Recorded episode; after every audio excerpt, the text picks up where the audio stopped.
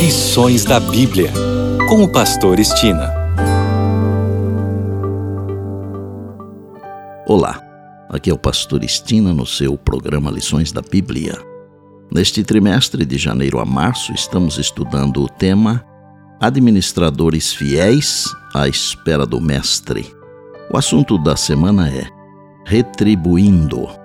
Vamos iniciar com o verso para memorizar durante a semana que está em Apocalipse 14, 13 e diz: Então ouvi uma voz do céu dizendo: Escreve: Bem-aventurados os mortos que desde agora morrem no Senhor. Sim, diz o Espírito, para que descansem das suas fadigas, pois as suas obras os acompanham. Nem todas as pessoas se sentem confortáveis quando se trata o assunto da morte.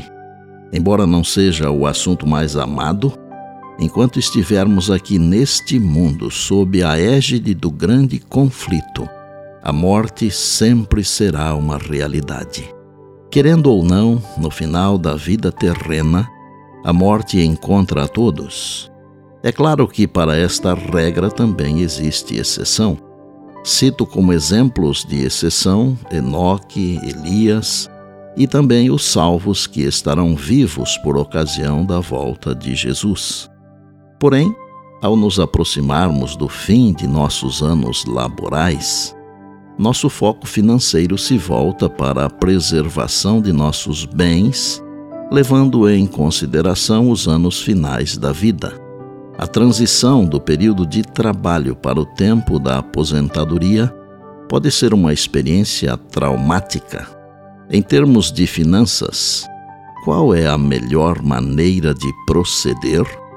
Uma recente pesquisa concluiu que, à medida que as pessoas envelhecem, naturalmente começam a se preocupar com o futuro.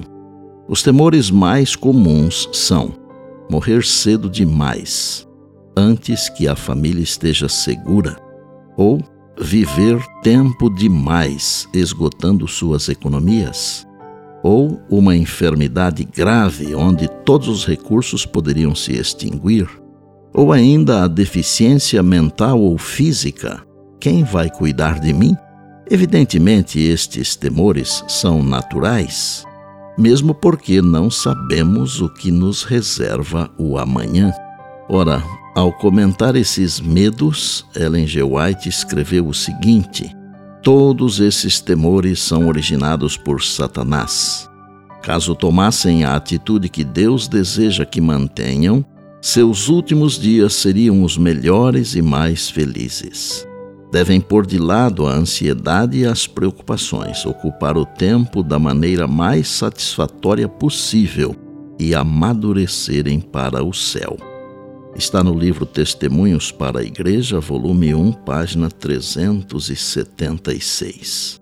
Na lição desta semana, vamos estudar os conselhos de Deus sobre nossos últimos anos.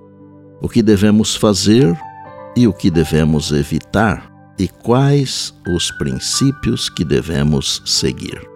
Vou concluir a introdução à lição da semana com um texto que certamente vai alegrar nosso coração. Que manhã gloriosa será a manhã da ressurreição! Que cena maravilhosa se abrirá quando Cristo vier para ser admirado por todos os que creem.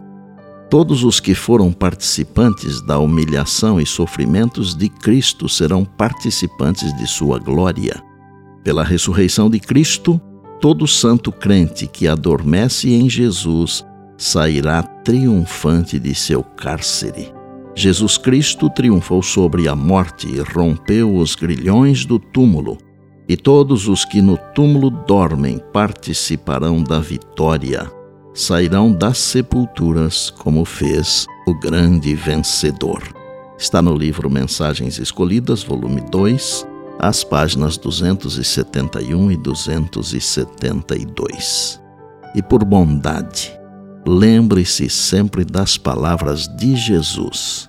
Passará o céu e a terra, porém as minhas palavras não passarão. Eis que venho sem demora.